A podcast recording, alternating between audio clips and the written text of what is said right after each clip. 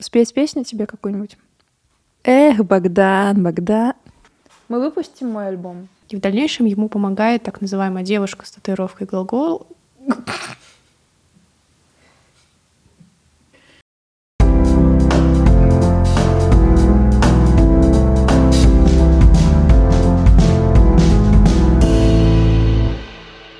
Привет!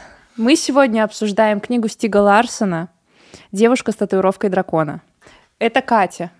А это София. Катя, как тебе книжка? Um, я сначала посмотрела фильм шведский. Я вообще uh, смотрела из-за актрисы Нуми Рапас или Рапас. Потому что она играла в каком-то фильме про сестер. Да. Это она, да? Да, это она. Вот я посмотрела фильм, угу. мне очень понравилась эта актриса. Угу. Я смотрела ее в фильмографию и наткнулась на девушку с татуировкой дракона. Угу. Посмотрела фильм, понравилось, все забыла. Ну и потом мы договорились с тобой читать угу. а, эту книгу. А, поэтому я помнила только то, что героиня, которую искали, она жива. Угу. Это все, что я помнила. Угу. Все, больше ничего. А, поэтому Вообще благодарна э, такой возможности иметь подкаст, потому что э, начала читать «Девушку с татуировкой дракона» я довольно давно, прочитала 21% на электронке и забросила. Э, и потом вот эта вот надобность дочитать книжку до конца, я ей очень mm-hmm. благодарна, потому что я дочитала, и читала я книжку в захлеб, потому что мне очень нравилось. Вначале нам дает слишком большую информ... слишком много информации, там которая... много информации про судебное разбирательство. Судебное разбирательство. Угу. Вот это мне угу. было абсолютно неинтересно читать про Веннерстрёма. Веннерстрёма. Веннерстрёма, потому что... Но я почитала, что Стик Ларсон, он журналист. Угу. Возможно, самому ему было описывать эти мутки журналистически интересно. Ну, блин, он придумал такую э, завязку. Мне кажется, что Стик Ларсон, он придумал сначала не детективную линию, а он придумал всю, всю эту историю про издательство «Миллениум», про друзей, которые вместе учились, потом сделали свой журнал, а потом уже впихнул туда детективную историю, которая очень хорошо вписалась. Но мне тоже было не очень интересно про Веннер, Веннерстрёма это все читать, особенно в первый раз. Mm-hmm. Вообще у меня очень классная история с этой книжкой связана. Я сначала посмотрела фильм американский, мне он понравился.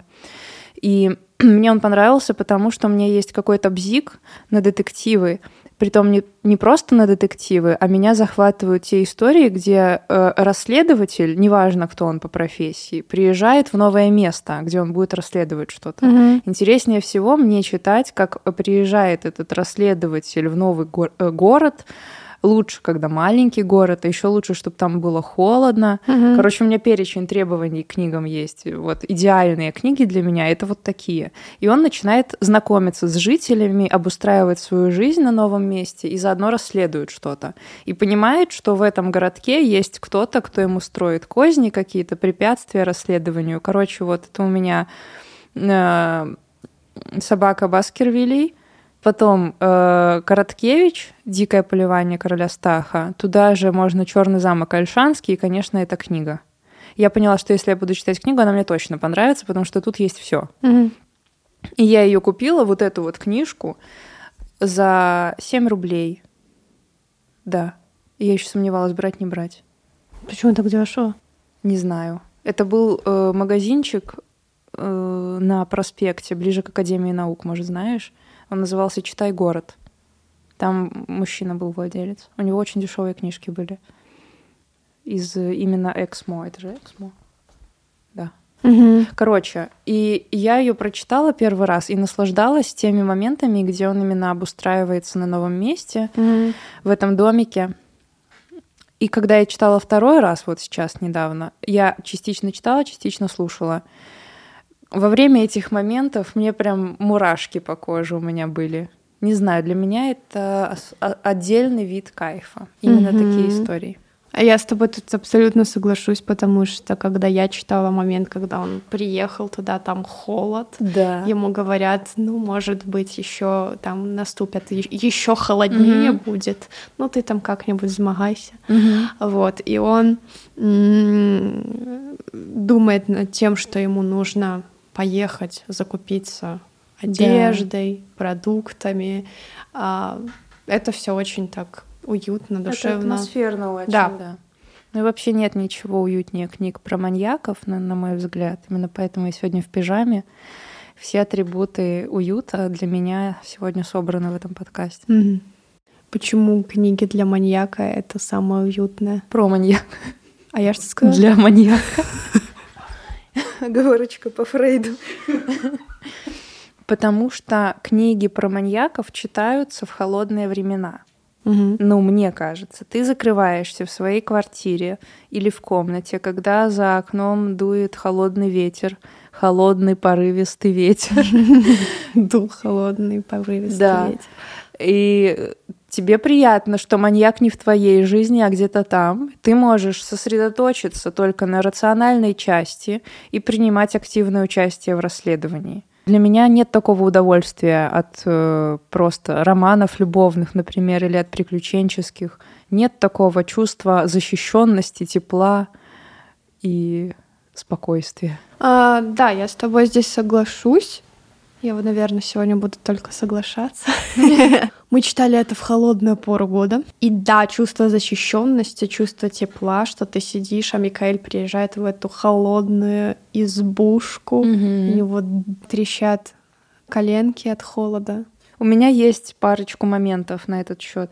Вообще, что-то нас понесло не туда. Мы не обсуждаем совсем расследование, мы не обсуждаем, в чем вообще было преступление какое-то или нет, в чем суть. Мы обсуждаем пока, как было холодно Микаэлю Блумквисту. Слушаем внимательно сейчас, да? Микаэль вернулся в гостевой домик, стуча зубами от холода. Закрыв за собой дверь, он посмотрел на термометр за окном. Тот показывал минус 15 градусов. Но Микаэль не мог припомнить, чтобы когда-либо так промерзал, как после этой 20-минутной прогулки. Э, спустя страницу столбик термометра опустился до минус 17 градусов.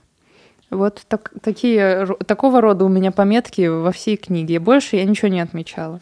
Возможно, потому что ты шла за чтением а не ради сюжета, который ты уже знала, а ради некого уюта. Да, но э, стоит отметить, что сюжет прекрасен. Вот эта детективная линия, она для меня идеальна. Потому что история закрученная, э, преступление предполагаемое произошло много лет назад.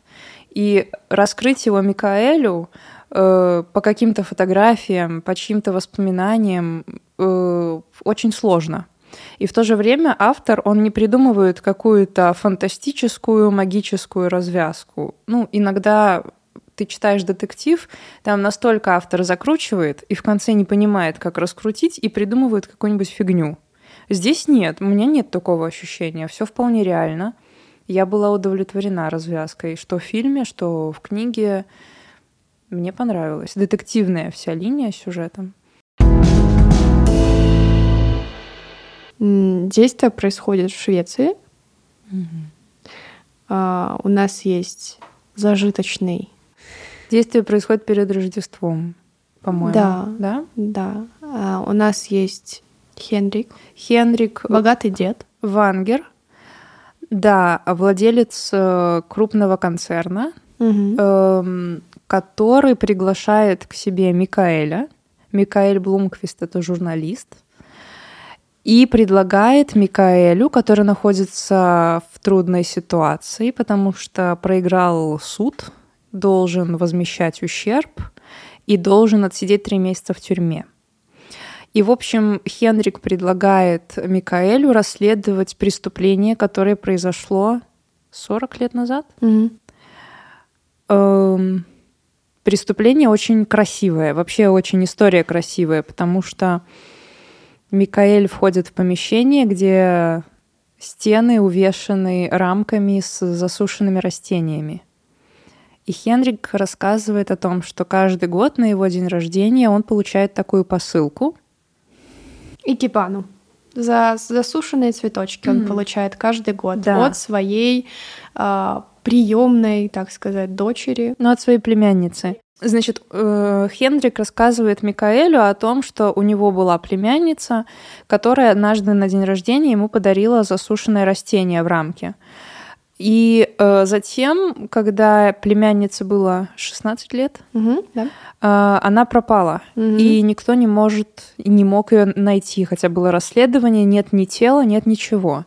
С тех пор каждый год он получает рамочку с засушенным растением, и он думает, что он получает ее от ее убийцы. Да. Когда Микаэль спрашивает о том, а, почему вы до сих пор не забыли эту историю, он говорит, вот эти вот цветы угу. не дают мне забыть эту историю. Да, Хенрик уже старенький, ему лет 80, наверное. Да. И Микаэль э, берется за это расследование. В дальнейшем ему помогает девушка с татуировкой дракона, которую зовут Лизбет Саландер. Хорошо, давай поговорим о Лизбет Саландер. Она очень умная. А, у меня есть пометка, где в конце Микаэль говорит, что Лизбет обладает так называемым синдромом Аспергера. Угу. И мы с ним уже в наших подкастах встречались. Синдром Аспер... Аспергера, то есть он ее говорит, Лизбет, ты аутистка. Но у нее, во всяком случае, все не так запущено. Саландер интересуется очень компьютерами угу. и все, что с этим связано. То есть она прошаренный хакер, лучший хакер, как она говорит про себя. И у нее фотографическая память. Да. Но я, ты, ты говоришь, не настолько она такая уж не, недоразвитая. Но как у нее нет э, припадков никаких э, истерических. Ну, она уже взрослая девушка. Ну да. А, Но и... она не любит, то, извини, она не любит тоже, когда ее трогают, например, когда нарушает личное пространство. А, она, по-моему, ну это по фильму, я помню, что там она не очень смотрит в глаза собеседнику, угу. то есть пытается отстраниться. Угу. И с сообщением тоже проблемы. А, да, но у нас повествование ведется не от Лизбет Саундер, это даже не а, повествование от я лица. Угу. Это а, там был просто всевидящий автор, который рассказывает нам историю, угу. по-моему, если я не ошибаюсь. Да. Не знаю, я бы не ставила ей никаких диагнозов, потому что в книге это не а, прописывается. В книге это делает Микаэль только. Да, а вот в фильме, а, особенно в шведском, я не смотрела американскую версию, в э, фильме у Лизбет Саландер есть определенные проблемы, которые тянутся из детства. Угу. То есть в фильме даже был момент, где она поджигает своего отца. Но это будет раскрыто во второй книге. Ага. Да, история ее детства и э, родителей тоже. Угу. Это все раскрывается во второй книге. Вот, в первой этого всего не было. В первой только вспышки такие намеки. А, да, то есть небольшие. она проводит время с матерью, мать умирает, а, есть только взаимоотношения какие-то с матерью. Mm-hmm. Но мне казалось, что Ли, Лизбет Саландер достаточно обычный персонаж, просто у которого тянутся некие проблемы психологические с детства, которые есть у нас всех, но у нее это очень масштабные проблемы, которые определенным образом повлияли на ее внешний вид, на ее мироощущение, миропонимание и взаимоотношения с другими людьми. Но я не знаю, насколько можно говорить о том, что она обычная, потому что... Я сказала, что она нормальная. А, ну да, нормальная. Нормальная, но необычная. Не, она необычная, да. это сто процентов. Она очень... Э, э, Значит, она увлекается программированием и математикой, но математикой это уже из второй книги. Там будет, как она решает всякие уравнения, по-моему. Угу. Значит, у нее феноменальная память. Ей не нужно вообще прочитывать страницу, ей достаточно посмотреть, и она уже все запоминает. Угу. Эм, что еще? Ну, у нее срач дома. Срач дома, и она бисексуалка. Да, и она ест всякую ерунду.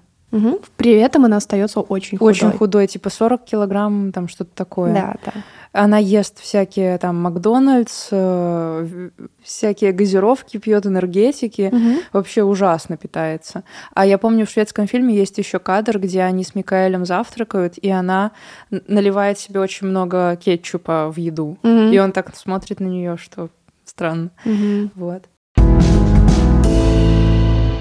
Что интересно, Лизбет и Микаэль знакомятся ну, где-то в середине книги, если не позже. Да. да. До этого они нам, они существуют отдельно друг от друга. Микаэль занимается сначала судебным разбирательством, угу. воспоминаниями о том, как э, он узнал информацию о Веннерстрёме и как он приезжает в Хедестат и начинает расследование.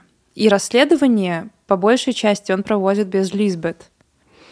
Э, Лизбет в это время работает в Milton Security, сталкивается с чудовищным насилием, и не один раз. Угу. Мстит своему насильнику очень жестко. А, и только потом, когда Микаэлю нужен, нужен помощник, когда он понимает, что он на что-то наткнулся важное, он обращается не к Хенрику, а к его помощнику угу. э, за тем, что мне нужен кто-то, кто будет э, мне помогать, потому что я сам не справляюсь. Вот. И помощник Хенрика проговорился, что да, есть один человечек, который собирал на вас информацию. Микаэля это шокировало, но он попросил досье, которое собрала Лизбет. Был этим досье удовлетворен и пригласил ее на работу. И она приезжает к нему в Хедестад, и они вместе расследуют дело. А, но сначала он приходит к ней, он вламывается, а, да. и а, здесь м, така, такие, такое различие между книгой и фильмом. Он приходит, и в книге он приходит с булочками или с чем-то таким и говорит, давай завтракать. Mm-hmm. Лизбет не понимает, не вдупляет вообще, что происходит, но в итоге они стоят, э, завтракают mm-hmm. вместе. А в фильме он приходит с конкретным наездом. А, типа я в суд на вас подам. Да, открой мне дверь, если не откроешь. В фильме дверь, Финчера там тоже он приходит нормально, как в книге примерно. С булочками? С сэндвичами, да. С какими-то или с булочками. Спрашивает еще, ты какой будешь? Угу. То есть он без наезда, он так чисто. Она в шоке тоже потому что кто-то вторгается. Ну, не кто-то, она его знает, но она в шоке, что он ее знает, потому что она рыла на него информацию. Она mm-hmm. знает его от и до, при том, что он ее заинтересовал чем-то. Она еще и почту его читает. И думает, блин, какой дебил, что они там хранят э, информацию непроверенную, что они ее опубликовали, что они попались как дураки, это издательство «Миллениум». Вот, то есть она не бросает это дело.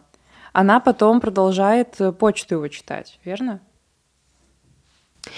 В общем, у нас э, очень много сюжетных линий. Во-первых, сначала это... Блин, это так стрёмно. Прикинь, вот ты следишь за кем-то в инсте, вы с ним не знакомы, ну, просто, да, следишь, смотришь его сторис, потому что знаешь его через знакомых каких-нибудь. Mm. И тут утром с тебе тарабанят дверь и говорят, открой, я пришел, что ты мою инсту смотришь?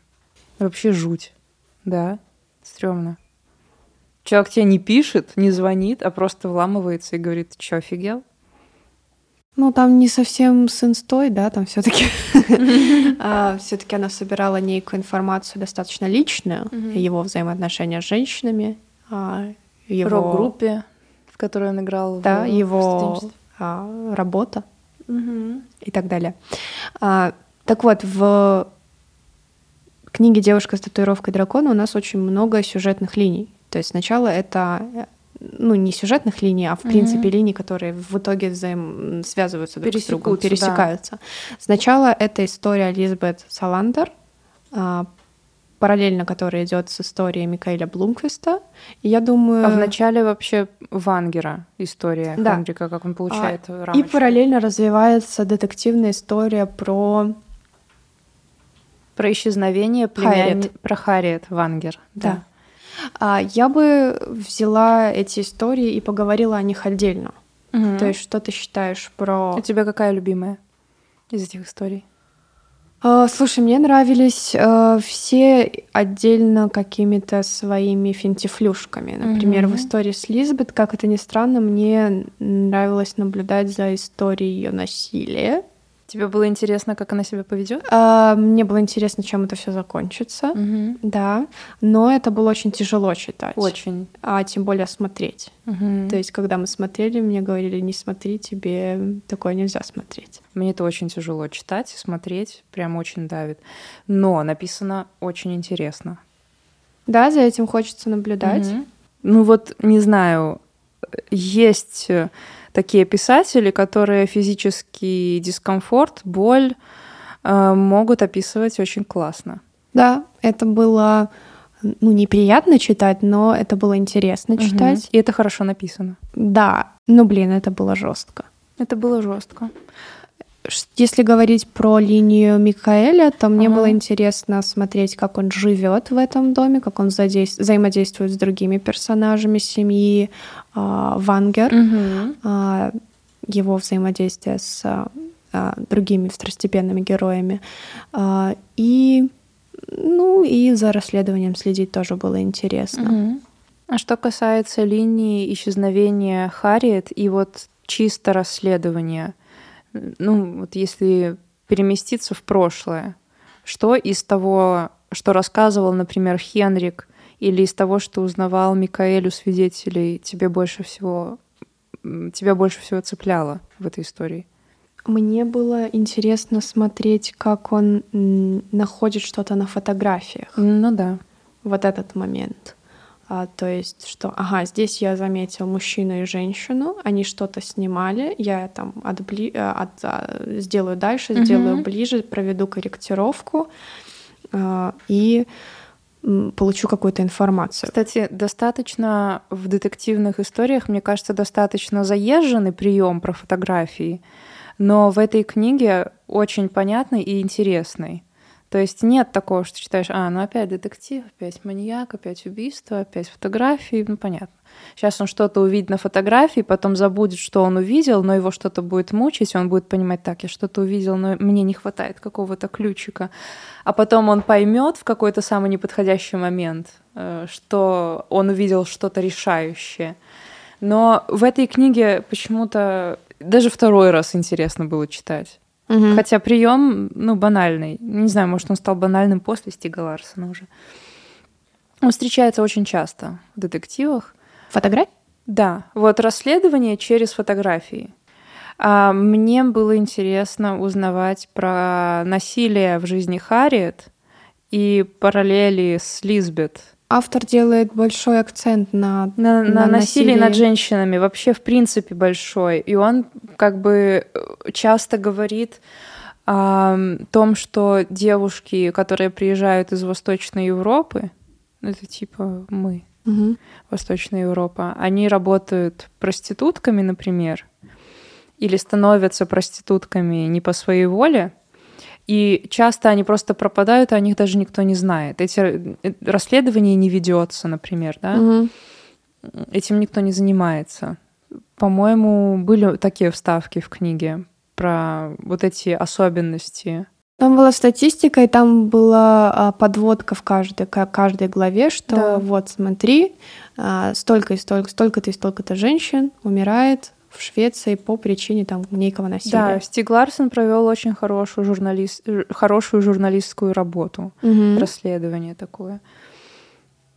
Ну, подход журналиста в этой книге, он прослеживается. Он дает и статистику, обращает на это внимание. Ему недостаточно этой истории жуткой и очень жестокой с Лизбет. Он еще делает линию касательно насилия в истории с э, Харриет. Интересно, что автор делает главную героиню а, неформальной девушкой. То есть это насилие, которое производится над девушкой, которая в обществе, а, в социуме, в котором мы привыкли видеть, это неформал. Ну, блин, это классно, что он так делает, потому что эта девушка очень хорошо, очень органично вырисовывается в воображении.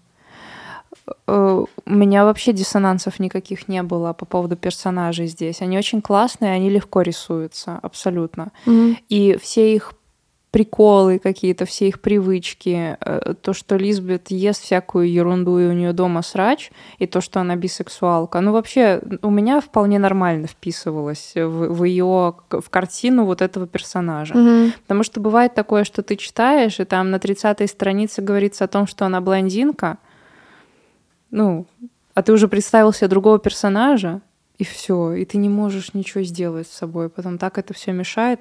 Здесь этого вообще нет. Здесь все персонажи очень классные. И, кстати говоря, в фильмах они тоже хорошие. Что в одном, что в другом. Мне нравятся оба фильма. Я считаю, что персонажи удались везде. Даже второстепенные персонажи. Даже Хендрик и даже... Ну, который убийца в итоге. Мартин? Мартин. И даже Мартин. И там, и там хорош, везде разные, но прям супер. Давай обсудим Микаэля и его отношения с женщинами. Не показалось ли тебе, что он абсолютно безинициативный чувак? Ну, ему не важно вообще с кем спать. Ему не важно вообще с кем встречаться. Ему как будто все нравятся, со всеми нормально.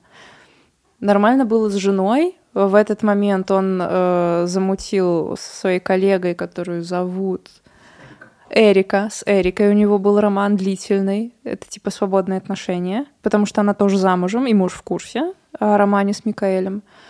Эм, в фильме есть моменты, когда он сидит, работает, и сначала Эрика ему говорит, ну что, я что, приехала сюда, чтобы лежать в холодной постели, иди ко мне. И он такой, ну ладно и пошел. типа, потом к нему ночью приходит, что в книге, что в фильмах, и приходит Лизбет и говорит, что она хочет с ним переспать. И он такой, ну давай. Ты знаешь, я думаю, это в какой-то степени авторский ход, mm потому что автор пишет про насилие над женщинами, да, это mm в какой-то степени главная тема его книги. Да. А Микаэль Блумквист э, выставляется как такой э, персонаж, которому женщины доверяют. А женщины, угу. которые доверяют, они спят с этим мужчиной. И, возможно, это такой ход, что вот он такой доступ... недоступный, а такой открытый. Жен... открытый, и женщинам с ним приятно проводить время. Поэтому да, женщины его любят. Женщины его любят. Это как такой кусочек положительного, кусочек чего-то положительного в мире мужчин, так сказать. Поэтому он привлекательный для женщины, и поэтому, возможно... Ну вот, кстати, да, это очень классно, что ты заметила. Получается, Микаэль в этой книге чуть ли не единственный персонаж мужчина, э, которому можно доверять. Потому что кто у нас есть? У нас есть Мартин, mm который в итоге жесть. У нас есть сумасшедший Харальд, или как его зовут? Да, дед, ну он дед. Дед, который нацист. Да. Они там все нацисты были, но он самый ярый нацист. Угу. Кто еще из мужчин? Тот, кто насилует Лизбет, этот э, да. э, ее опекун новый. Да. То есть. Видишь, мы приходим к идее, что мужской мир автор описывает как что-то такое деспотичное, что-то, что ужасное. И Микаэль это как символизирует некую э, положительную часть мужчин, угу. которые существуют в этом мире. Поэтому к нему тянутся женщины. И тут, наверное, не стоит говорить про его доступность, сколько угу. о его привлекательности для этих женщин. Ты знаешь, я не люблю книги про маньяков. Нам с тобой не по пути. Не по пути, да. Ладно. Э, я тебе говорила, я люблю детективы, где старый дом, ну, я этого просто уже наелась, этого старого дома, дворецкого, горничной, все собрались в гостиной, заслушивают завещание, и кто-то из находящихся в комнате убийца. Нет, ты говоришь про определенный жанр детектива, а я говорю про атмосферу. Да, я не люблю маньяков, потому что обычно это все описывается очень жестко. Да, это немножечко холодно. Так. Даже вот возьмем этот детектив, который ты читала, а, последний, который тебе понравился. А, Омера? Э, да. Ну, там классический все такое. Ну, то есть э, я не могу к нему приступить, потому что там сзади написана следующая аннотация. Вот бальзамированный труп, который да. находится на мосту, и, блин, что-то мне как-то да. не привлекает а, такое. В общем, на самом деле нет там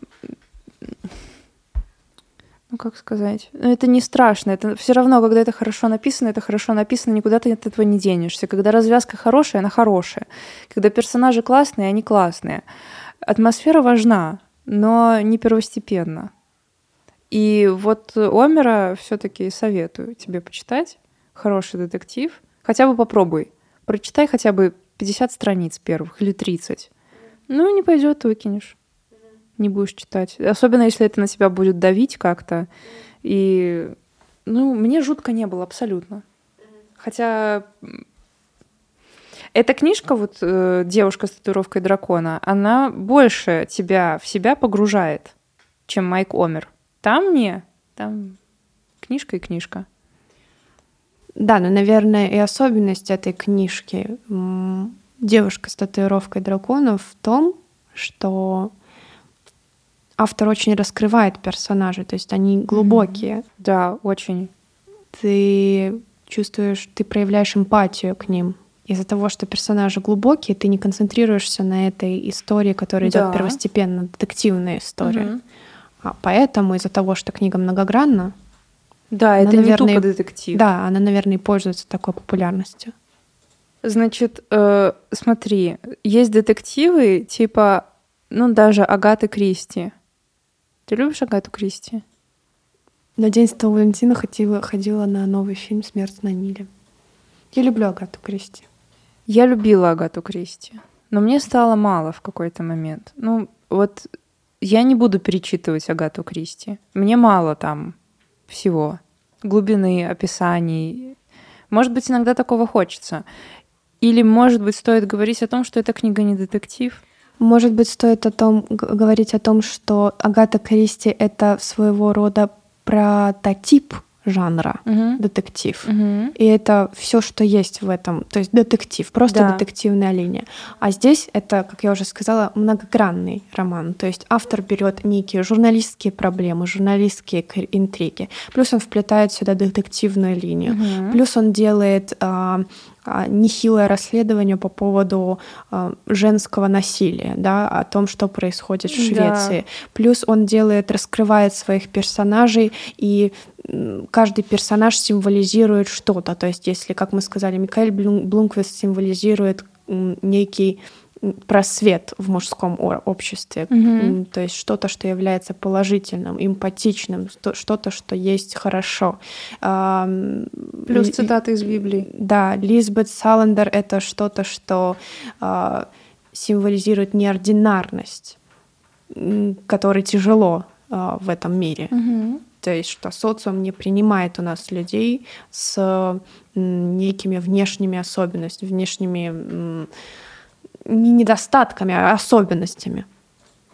Да, то есть, когда даже в фильме приходит э, этот адвокат э, Вангера, Хенрика, э, главный э, человек в Милтон Security говорит, вы только не делайте никаких выводов по поводу нее, она да. наш самый лучший сотрудник. Угу. Да, то есть здесь автор делает ее таким фриком. Да, всех нужно всегда подготавливать к тому, что сейчас появится Лизбет Саландер, потому что первое впечатление будет ложное, точно. Угу. Да, какие-то еще семейные драмы он затрагивает, где в семье происходит сексуальное насилие и не только, и не только сексуальное насилие, угу. но и эмоциональное насилие. То есть здесь очень много пластов, которые затрагивают читателя и заставляют называть эту книгу каким-то бестселлером, чего угу. не скажешь о романах Агаты Кристи, потому что это классическое, как классическое ну, это просто построение, детектив, да. да. Вот, поэтому я не думаю, что их стоит сравнивать, потому угу. что а, ага, романы Агаты Кристи дает какой-то пласт для построения вот этой детективной угу. истории, но не для всего остального. Угу. А, несмотря на то, что мы так хвалим роман, я заметила в нем момент читерства. Рассказать? Расскажи. Расскажу. Мне кажется, авторы, которые вплетают в свой сюжет близнецов, настоящие читеры. Но они же были не близнецы. Нет, но они были похожими. Но они были похожи и ровесницы были. Да, но это нужно было для некого сплетения сюжета. Линия Соглашусь. в линию. Поэтому здесь я так, что? Ах ты засранец. Опять близнецы. Опять близнецы. Ну, ну ладно. Меня это разочаровало. Ты, знаешь, не знаешь, как объяснить что-то, что ты ввел в виде близнеца, а они были близнецами, оказывается. А, все понятно. Вот. А, давай обсудим отношения, может быть, Сесилии и Микаэля? Нет? Сесилии и Микаэля. Меня, меня, ты знаешь, очень напрягало, что Сесилия старая женщина. Она, во-первых, ну, старше вот смотри, Микаэля. отношения Микаэля. А, это лучшая подруга, с которой он крутит роман, будучи женатым. И жена, и как бы еще удивляется тому, что жена не принимает это эти свободные отношения, потому что муж э, Эрики принимает, он знает про сексуальную связь своей жены с Микаэлем. Для него это норм. Следующее отношение Микаэля с Сесилией, которая очень старше его. В фильме этого нет, по-моему. То есть отношения с женщиной сильно старше, и потом отношения с Лизбет, которая выглядит сильно-сильно младше, и на него еще косо так смотрят, что типа он с несовершеннолетней mm-hmm. живет в одном доме, и у них отношения. Так, очень, очень большая разбежка. Нету какой-то вот э, женщины обычной, типа обычных отношений у Микаэля mm-hmm. нету. Он, наверное, не умеет так. Э, я думаю, это опять-таки какая-то многогранность а, героя. Угу. Что если бы автор вел какие-то обычные отношения, да. то это было бы скучно. Я хотела задать тебе вопрос. Как ты воспринимала книгу после второго прочтения? Когда я читала книгу в первый раз, я шла только за детективной линией. И вот за этим уютом, о котором мы с тобой уже говорили в начале выпуска. А второй раз, когда я перечитывала, а частично переслушивала, я больше уже вникала в тонкости дела Веннерстрёма, потому что в первый раз я вообще не уловила суть, не поняла, что к чему, вот эти все финансовые махинации. Э, мне казалось, что начало очень затянуто. Вот если бы я не смотрела фильм первый раз, я же первый раз прочитала, потому что мне понравился фильм, э, я бы на этом моменте, где все эти заварушки с Веннерстрёмом, я бы остановилась, бросила и не дочитала. Да, мне было тоже очень скучно в начале.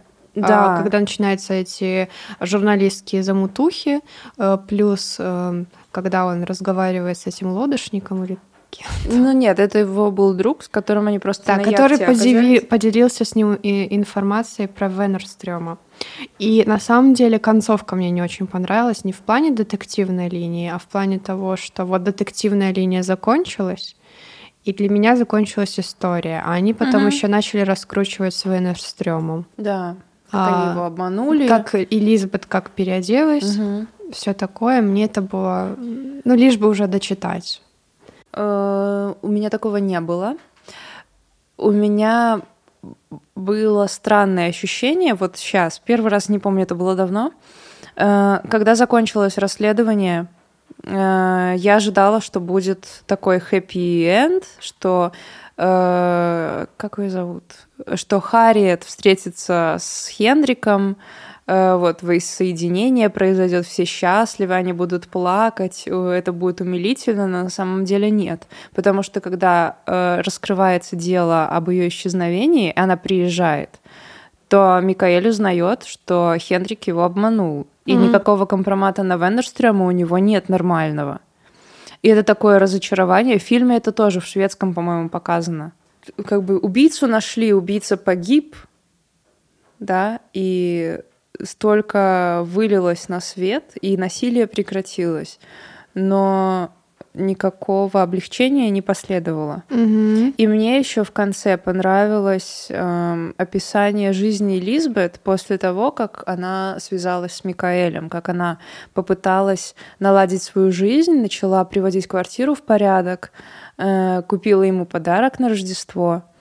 И э, меня чуть ли не до слез тронула последняя сцена на самом деле, когда увидела, что Микаэль идет с Эрикой и выбросила свой подарок в мусорку и сказала что-то такое типа «Какая же ты дура?» или «Какая же ты идиотка, Лизбет?» и ушла. И вот на этом заканчивается книга. То есть для себя это было более эмоционально, чем та же вторая жизнь Увы? Намного более эмоционально. Вторая жизнь Увы написана, чтобы выдавить из тебя слезу. Угу. Со мной не работает такое. Угу.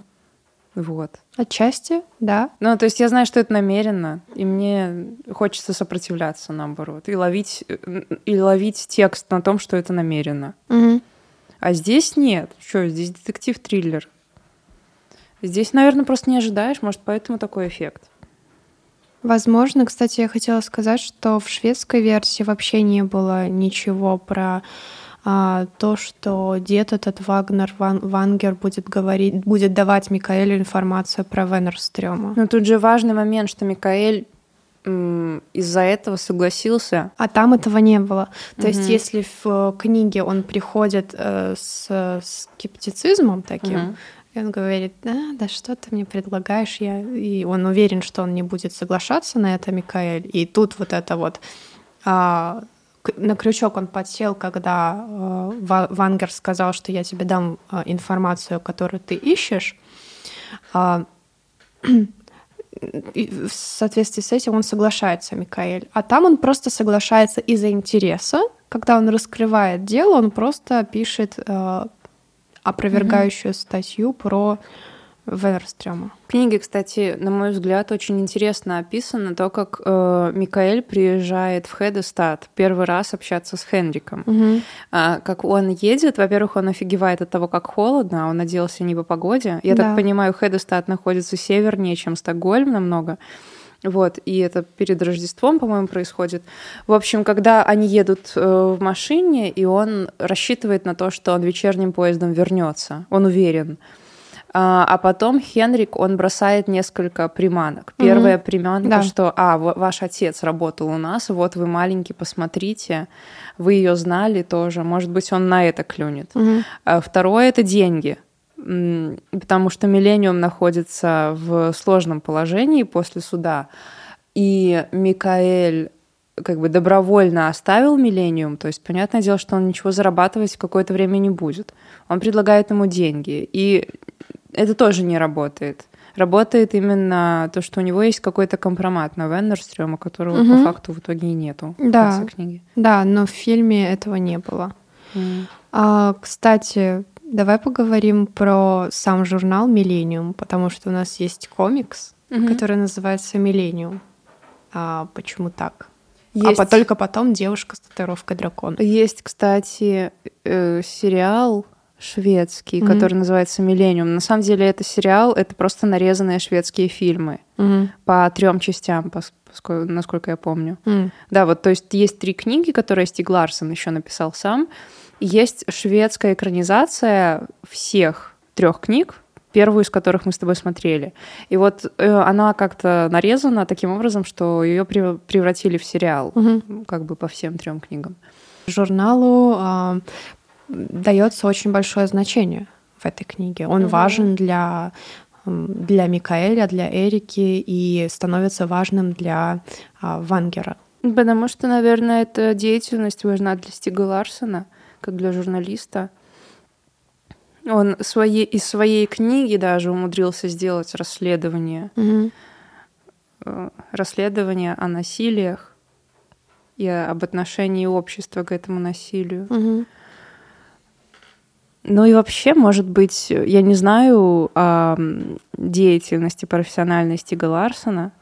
Может быть, это какая-то мечта, о своем собственном издательстве, о такой атмосфере, которая там царила в «Миллениуме», с друзьями, то есть со своей э, лучшей подругой Эрикой. Они создают издательство, и это такое независимое СМИ. Угу. Да? Как ты думаешь, ассоциировал ли себя автор с Микаэлем Блумквистом? Мне кажется, да. Мне кажется, они даже похожи. Да, мне кажется, и видишь, ну, что интересно. В, в очках, светлый. Угу. Эм, мне кажется, да. Я примерно так себе его и представляю, и в обеих экранизациях, мне кажется, актеры, в принципе, справились. И, и там, и там мне нравится и Микаэль, и Лизбет. Слушай, а владеем ли мы какой-то информацией, если у автора другие произведения помимо э, серии «Девушка с татуировкой дракона»? Ну, он же начинал писать четвертую часть, но умер. Да. И ее дописывали уже другие авторы. Да, но получается, то есть другой вселенной у него нету. Вообще э, нашла информацию, что Стик Ларсон шведский левый общественный деятель, писатель-журналист, э, ну автор трилогии "Миллениум", Также известен своими исследованиями правого экстремизма и расизма. Слушай, по по-шведски э, вот эта вот книга, о которой мы сегодня говорим, называется «Мужчины, которые ненавидят женщин». Это на английский она уже переведена как «Девушка с татуировкой дракона», и оттуда по-шведски. То есть, я так понимаю, это первое название. Угу. Да, но другой вселенной у него нет. Только журналистские расследования про крайне правых, про, про феминизм и расизм, а, так вот, мне кажется, что у Стига Ларсена, если он занимался некими журналистскими исследованиями, которые касаются, которые отражаются также в его книге, то есть mm-hmm. сама по себе книга — это некий, некая идея фикс, а, где он воплощает свои идеи. А не только свои научные идеи, но и а, какие-то идеи, возможно, связанные с его подсознанием, которые есть у него на подсознательном уровне. И а, где он себя э, идентифицирует с главным героем. То есть, где mm-hmm. он делает главного героя, который похож на него самого. То есть он журналист. Для тебя он выглядел точно так же, как автор. Плюс, ну, видишь, он, а, да, плюс он себя э, рисует как э, положительного героя. Mm-hmm. Да, то есть у него есть какие-то внутренние черти, а, но Mm. Я хотела у тебя сложности это хороший персонаж. Хотела у тебя спросить не по теме сейчас. Mm-hmm. Э, вот мы когда обсуждали сцену насилия mm-hmm. над Лизбет, mm-hmm. э, ты говорила, что это тяжело читать и смотреть было, mm-hmm. да, эмоционально тяжело. Смотреть, кстати, тяжелее. Да, там звуки, еще крики mm-hmm. всякие ужасные. А сцену, когда она мстит mm-hmm. своему насильнику. Угу. Как тебе? Блин, мне это нравилось. Особенно мне понравилось, я очень долго думала об этой коварной идее, потому что Лизбет, когда мстит своему насильнику, она ему пишет на животе татуировку, что я подонок и козел, я насилую женщин и так далее. Mm-hmm. Мне показалось это гениальная идея, mm-hmm. потому что, блин, вряд ли он перекроет эту татуху такой огромный на весь живот, плюс ему больно было, плюс он мстит. Но еще, знаешь, возможно, персон... Э, актер был подобран такой хороший, мерзкий, да. гадкий. И, и по-моему, в шведской экранизации он еще более мерзкий, чем в американской. Возможно. А, вот, в общем, мне нравилось это читать. Угу. А, это было. Тем более очевидно, что мы принимаем сторону Лизбет по ходу ну, повествования. И когда Лизбет берет верх над, над ситуацией, то это прямо ура, победа. Угу. Но вот. ты же не знала, что будет после того, как ее изнасиловали, когда ты читала. Ты не знала, что будет дальше? Нет. У тебя не было э, как бы шока от того, что она, например, не пошла, не сняла побои, она ведь могла заявить на него. И она сама об этом говорит. То есть в книге говорится о том, что любая другая девушка по синякам на шее и пошла бы и заявила в полицию на него, чтобы начали какое-то разбирательство, да, но она этого делать не стала.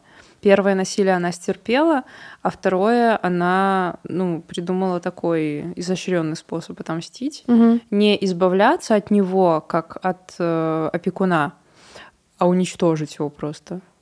Ну, мне кажется, там, может быть, это и сказано, но на самом деле кто бы ей поверил? Побои, да, но этот человек был влиятельным mm человеком, и, возможно, она понимала, что у нее этого не получится. И, возможно, она привыкла решать свои проблемы самостоятельно, никому не доверять, тем более mm-hmm. это человек, который по сюжету никому не доверяет. Только она начинает доби- доби- доби- доверять Микаэлю, как э, в нем разочаровывается как в конце. Его с Эрикой. Да, как mm-hmm. в нем разочаровывается в конце книги. Не разочаровывается, но да, видит его с другой девушкой. Также и здесь она привыкла доверять себе. Mm-hmm и решила справиться а, с этой проблемой самостоятельно. Мне кажется, а, Лизбет — это а, пример такого очень взрослого персонажа. Несмотря на то, что она выглядит как ребенок, несмотря на то, что у нее некий неформальный образ, она э, очень неинфантильна. То есть mm-hmm. она привыкла решать свои проблемы самостоятельно, и это делает ее очень взрослым человеком, очень зрелым человеком. Как решительно она действует э, вот ближе к концу, когда понимает, что Мартин на самом деле убийца и насильник да. вместе с его отцом. Да. Вот э, как она начинает действовать, она сразу же мчится к Мартину домой. По-моему, она как-то там через окно залазит, то есть чтобы безопасно, чтобы себя не выдать. Угу. Э, спасает Микаэля. Да, то есть она не кидается в панику. Который по-дебильному совершенно себя ведет. Угу который просто стесняется уйти, чтобы не показаться глупым в фильме. В книге, по-моему, не так. В книге он проходит мимо, из любопытства хочет заглянуть, что там в гараже или где-то там mm-hmm. находится, видит там, значит, э, веревки или какое-то какие-то признаки того, что все-таки его догадки верны, и Мартин убийца. И после этого уже, как он заглянул, Э, Мартин достает пистолет, по-моему, и говорит ему, чтобы он шел в дом, иначе он сейчас выстрелит. Угу. Вот. А в книге это в фильме это вообще кошмар какой-то. Э, он прибирается в дом, э, потом понимает, что Мартин сейчас возвращается, берет из кухни нож и пытается выскочить, выскакивает из дома и когда он приближается к лесу, он э, подскользнулся и упал. Mm-hmm. И по этому звуку Мартин вышел и такой, о, привет, ты здесь, заходи. И Это так... в американской версии? Да, и он такой... Ну, шведский не так. Э, ну, давай зайду, ладно. Mm. И он заходит, короче, к нему в дом просто, чтобы не показаться невежливым. Mm-hmm. И э, в фильме Мартин потом сам об этом говорит, что видишь, ты знал, что я убийца, но ты боялся показаться грубым, и поэтому не смог просто заорать и убежать. Mm-hmm. Вот, а зашел ко мне в дом, и теперь я тебя убью. Mm-hmm. Вот, и Лизбет, она действует намного разумнее, чем Микаэль, конечно. Она сразу берет клюшку для гольфа и начинает. А, возможно, на долю Лизбет свалилось в принципе больше, больше всего, чем свалилось угу. на плечи любого другого человека, в том числе Микаэля, Микаэля Блумквиста. Поэтому ее поведение более рационально, угу. более логичное, более взрослое. Вот. Э, я у тебя хотела спросить, а когда ты посоветуешь читать эту книжку? В какой период времени, жизни, года, не знаю. Я советую читать эту книжку, когда холодно.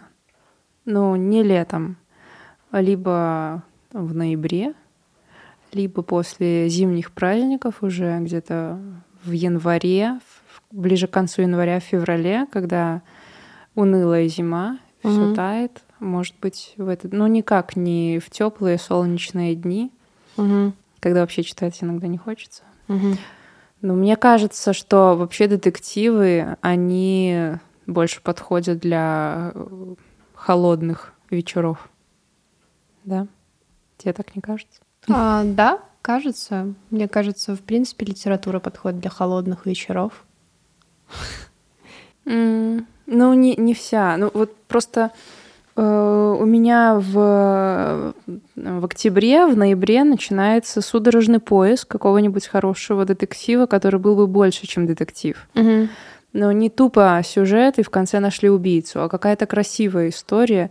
Ну и, как я уже сказала, очень бы хотелось, чтобы э, тот, кто будет расследовать, он приехал в новое для себя место, где познакомится впервые сам со всеми и со всем, и нас тоже познакомит, как читателей. Вот. Я такое люблю больше всего.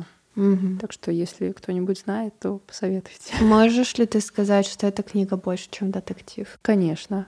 Ну, потому что с расследования книга не начинается, и расследованием, и тем, кто убил, она не заканчивается. Там еще очень много всего. Поэтому, если вы идете за детективом, то я думаю, детективная линия вам понравится. Она классная, она продуманная, э, она с нормальной развязкой. Вот. Э, а если просто хочется какой-то таинственной истории, но не просто детектив, то эта история тоже очень подойдет. Угу. Еще хотела бы вернуться к вопросу о взрослости Лизбет, потому что меня очень задел этот момент, меня очень впечатлил этот момент в рассуждениях Лизбет, когда он был и в книге, и в фильме. Меня очень порадовало, что он есть в фильме, причем он э, очень яркий момент, когда они поймали убийцу, когда они узнали, кто убийца, кто и что он делает, и они сидят и Макаэль с этой, э, с, ну, не перерезанным горным, а у него отпечаток на uh-huh. э, шее, он очень настрадался после того случая с убийцей. И он сидит, и у него пробирается жалость к убийце. Он говорит, ну вот, конечно, если бы отец с ним такого не делал, uh-huh. тогда бы с ним этого никогда не произошло. На что Лизбет отвечает, Просто мне кажется, что очень уж патетично получается. Каждый подонок всегда может найти себе оправдание. То есть а, часто в нашем обществе принято считать, что все проблемы идут из детства, а, и те страхи, а, неудачи, которые мы имеем в жизни, являются опытом нашим прошлым. И Лизбет ставит на этом крест, а, пропагандируя свою философию о том, что мы сами делаем себя в настоящем.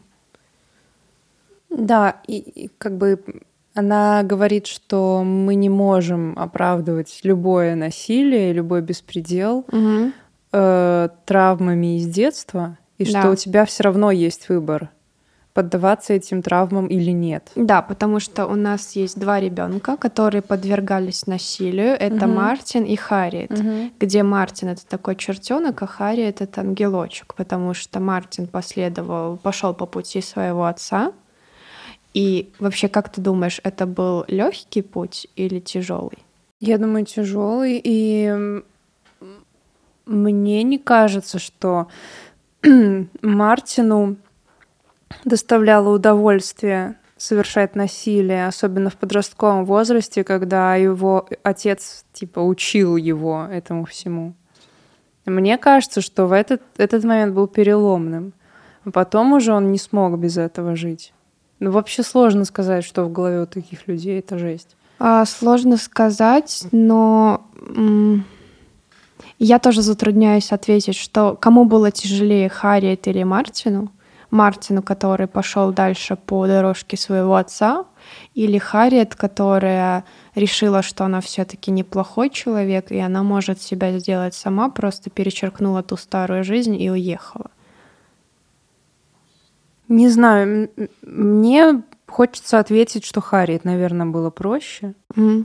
потому что Мартин должен был все время находить для себя какие-то объяснения, э, перечеркивать э, нормальную картину мира, заменяя ее какой-то искаженной, извращенной, и все время убеждать себя в том, что все эти убийства, которые он совершает, насилие, это правильно, потому что так учил отец. Но в то же время это его выбор. Это его выбор, да, но не знаю, сложный вопрос. Сложный, но ты знаешь, мне кажется, Сейчас я склонна ответить, что с Харриет было тяжелее. Не потому что так правильно ответить, да, тот, кто хороший, тому было тяжелее, mm-hmm. а потому что, мне кажется, уйти от устоев, которые тебе прививают с детства, намного сложнее, чем следовать им, даже если это устои какие-то, которые морально вообще не признаны обществом и, ну, которые являются отвратительными. А, кстати, мы совсем забыли о том, что в книге есть еще такой персонаж, как мать. Мартина и Харриет, угу. которая вообще не принимала участия ни в чем. То есть она знала обо всем насилии э, и ничего не делала. Вообще жесть. Но и этот персонаж, он особо не раскрыт у автора. Я бы не сказала, что он уделяет ему время и раскрывает его. Это просто женщина, которая сошла с ума. Уже, ну, ну, уже да, но просто это такая дичь. Да, Вообще. Там, в принципе, в книге много дичи. Угу. Много дичи и мало чего нормального. Поэтому мы рассуждаем категории норм... категориями нормально ли, что человек продолжил насилие, или э, как бы кому легче было, тот, кто продолжил насилие, или тот, кто ушел от этого mm-hmm. насилия. То есть вообще такими категориями рассуждать, ну это странно. Да. А, но так как мы в рамках этого сюжета, то, наверное, это то, как мы должны делать. Я думаю, что Лизбет задала такой вопрос, не, не задала такой вопрос. Лизбет сказала, что у человека есть всегда выбор, каким, каким становиться, угу. совершать насилие или не совершать, потому что это какая-то отсылка к ее истории. Угу.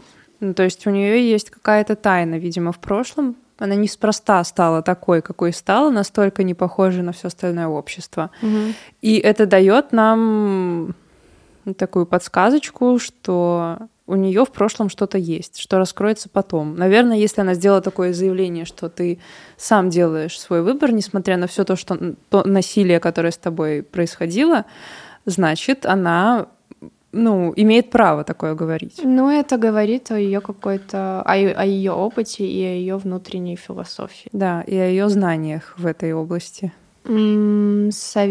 Как ты думаешь, мне, например, после прочтения не захотелось читать продолжение. Несмотря на то, что много моментов не раскрыто, что будет дальше с Микаэлем, будет ли он вообще, или что он с Эрикой, или он не с Эрикой, что скрывается за в прошлом Элизабет Саландер. Тебе не захотелось? Для меня это был логичный конец. Угу. А, потому что, ну, наверное, когда мы берем в руки детективную историю или триллер, мы все-таки идем за какими-то определенными впечатлениями детективной истории триллера. Это потом мы уже понимаем, что за книгой скрывается намного больше, чем просто детективная история. А, но для меня наступил такой логи... ну, конец нормальный, логичный конец. Потому что Лизбет увидела. Лизбет пыталась стать чем-то большим, чем она была, но осталась при себе, она осталась верна себе, своим убеждениям. Это прикольно. То она типа хотела стать э, обычной. Да, это прикольно, то, что он ее в первой части оставляет такой, какая она есть, той самой да, Лизбет. Не, не оставляет, он вообще не в курсе. Он пошел с Эрикой дальше. А, нет, я имею в виду автор. Автор, а, автор. оставляет mm-hmm. ее той Лизбет, в которой он ее заявил изначально. Mm-hmm. Ну, я вторую часть читала. Она мне не понравилась. Не понравилась? Нет. Хотя многим она нравится. Моему окружению вторая часть нравится. Угу. Но мне в первой части... Э, первую часть я ценю за атмосферу. Очень сильно. Может быть, я делаю неправильно. Но даже когда второй раз я читала, я кайфовала от тех э, моментов, вот э, моментов описания Хедестата, угу. домика, кошки, которая приходит, или кота, я не помню, кто там был, кот? Кошка. Кошка, которая приходит греться, которая угу. никому не принадлежит. От того, как он мерзнет и кутается там в тысячу одеял и пододвигается поближе к этой печке, раскладывает эти папки огромные с делом пропажи Харриет. Угу. Э, о том, как он э, в единственное кафе на острове, которое кафе Сюзанны называется, как он заходит туда, смотрит новости по телевизору, как он покупает сэндвич э, и кофе и сидит до закрытия, а потом еще берет с собой там какую-нибудь булку, чтобы вечером поесть. Ну вот для меня это все важно было, и мне это не надоело. И второй раз, когда я читала, мне эта же самая атмосфера принесла огромное удовольствие. Во второй книге атмосфера совсем другая. Персонажи классные, книга написана хорошо. Э, детективная линия тоже есть. Триллер тоже есть. Но для меня это уже совсем другое. И вот первая часть идеальна. Третью я еще не читала. Может быть, я третью прочитаю когда-нибудь. Третья это она тоже написана этим же автором. Да, третья еще да. Ты, когда рассказывала про то, что он приходит в кафе, словила себя на мысли, что все-таки вот то время, когда у них еще были ну, обычные мобильные телефоны, кнопочные мобильные телефоны, когда еще в, в, моде были телевизоры, газеты, люди читали когда газеты. все переписывались по имейлу. Да, и мне, я поняла, что мне очень нравятся эти времена. Да. То есть, Мне что тоже. сейчас это су- Шарм слишком digital. этот. Да. Мгм. А, вот. И, наверное, за это я, мне тоже понравилась эта книга. То Да. есть они хакеры, но они не супер крутые, потому что еще не супер крутые технологии. Мгм. Они вроде как и в компьютере, а вроде как они и сейчас здесь. Ну да, эта книга, она идеальна вот для этого времени, в котором она была написана. Мгм. Там все продумано до мелочей в этом плане. Да, это здорово. То есть она передает тот небольшой, тот шарм того небольшого периода времени, когда мы переписывались имейлами, когда были еще популярны телевизоры, вот когда мы смотрели новости, читали газеты, читали журналы. Под- Там э, рассказывается, кстати, о том, как у журнала резко появилось огромное количество читателей. То есть они, наверное, оформляли подписку, чтобы им приходила рассылка да, от журнала. Вот. э, Тоже так интересно, что сейчас Да, это прикольно. Это здорово. Я думаю, это тоже создает некую а, определенную Да, атмосферу. какой-то шарм приносит. Да. Ты бы советовала книгу к прочтению? Да, я бы советовала книгу прочтению, к прочтению, но не всем. Так, так, так. А, блин, ну мне кажется, ну вот, например, своей бы бабушке а, я не подарила бы эту книгу. И маме бы, наверное, не подарила. У меня сейчас возникла мысль о том, что Лизбет — это вообще такой супергерой Мгм. шведский. А, Ну, во-первых, у нее есть очень яркий образ, Мгм. очень яркий стиль, только ее стиль, ее ни с кем не спутаешь. И сверхспособности у нее есть.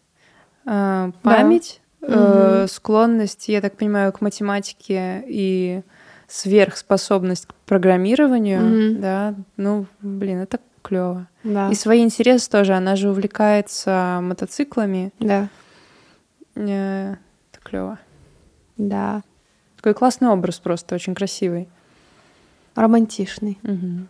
А, кстати, помнишь момент, э, когда Лизбет говорит, что Харриет сволочь, Да, но не помню контекст. Я помню, что- потому что она сбежала, подумав только о себе. Мгм. И из-за нее погибло такое количество девушек, которых э, истязал Мартин и убил.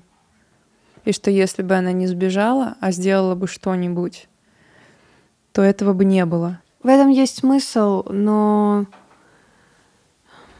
это возвращает нас к Лизбет, и почему у нее рождаются такие мысли. А, является ли Лизбет такой самопожертвующей для общества? То есть Ну- Лизбет не настолько хорошо раскрывается в первой книге, чтобы мы могли понять вот эту ее, вот это ее, вот этот порыв того, что Харриет предательница и вообще говно полное.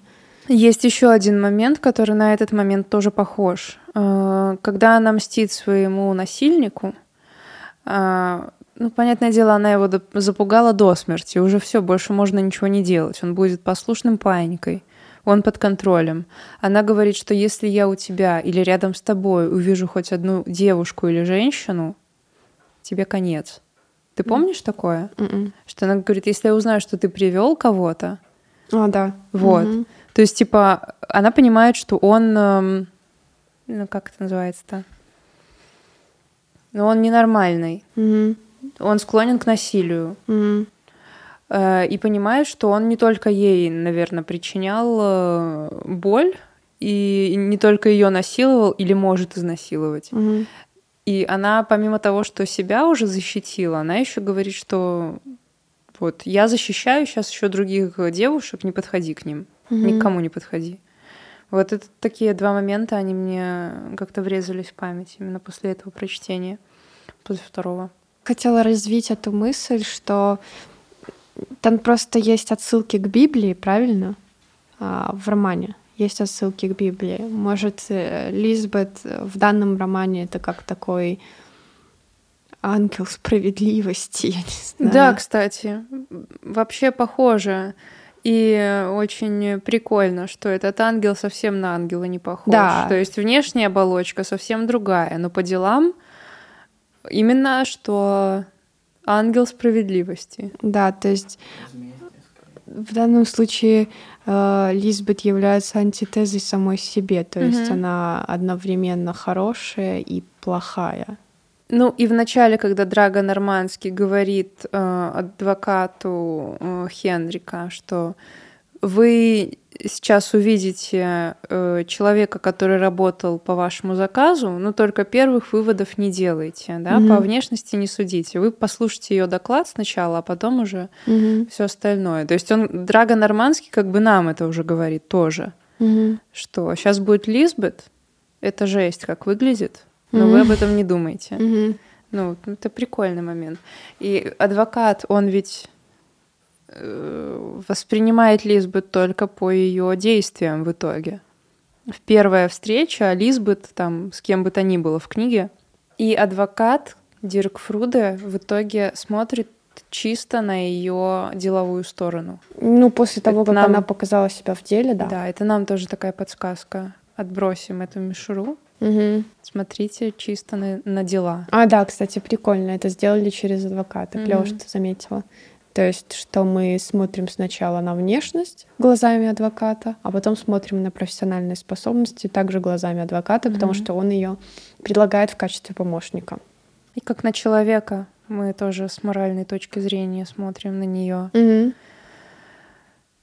Уже зная то, как она поступила, сколько всего она сделала и скольких она спасла, угу. но уже по-другому в конце книги. Сколько ты поставила этой книге на LifeLip? Ты ж лучше меня знаешь, сколько я там кому поставила. Ну, пять, наверное, поставила. Она одна из моих любимых книг. Угу. Я поставила четыре за а, середина. Все это офигенно. А мне подпортили впечатление журналистки расследования. Угу. Мне это было не очень интересно. Так что угу. Мы говорили об этом в перерыве, что если у вас есть... Если вы думаете читать книгу Стига Ларсона или нет, то читать. Но не... потерпеть немножко. Да, ну чуть-чуть потерпеть. Чуть-чуть потерпеть, чтобы... Чтобы пройти эти журналистские штуки, которые, возможно, вам тоже не понравятся. Ну, ты знаешь, вот для читателей, которые э, которым полюбилась эта история, которым хочется перечитать, это очень даже хорошая подпиточка, потому mm-hmm. что, ну, сюжет-то знаешь, развязку знаешь, персонажей знаешь. Ну, надо что-то нового. Ну вот, сиди, вникай. Mm-hmm. Первый раз-то все пропускают, я думаю. Хотя, может, это только я, да? Не, ну да. Ну вот, это сложновато. Это, для, это уже для тех, кто перечитывает. Будет что перечитать потом. Это был подкаст «Что не хотел сказать автор». С вами были Соня и Катя. Мы очень рады видеть вас на нашем канале. Подписывайтесь, ставьте лайки и комментируйте наши видео, что даст нашим видео большей популярности. И мы будем знать, что читать в следующий раз. Да, и пишите, пожалуйста, свои пожелания по поводу того, что вы хотите увидеть в следующих подкастах, а может быть, э, поделитесь рекомендациями похожих э, книг на то, что мы обсуждали сегодня. Всем спасибо, пока. Пока.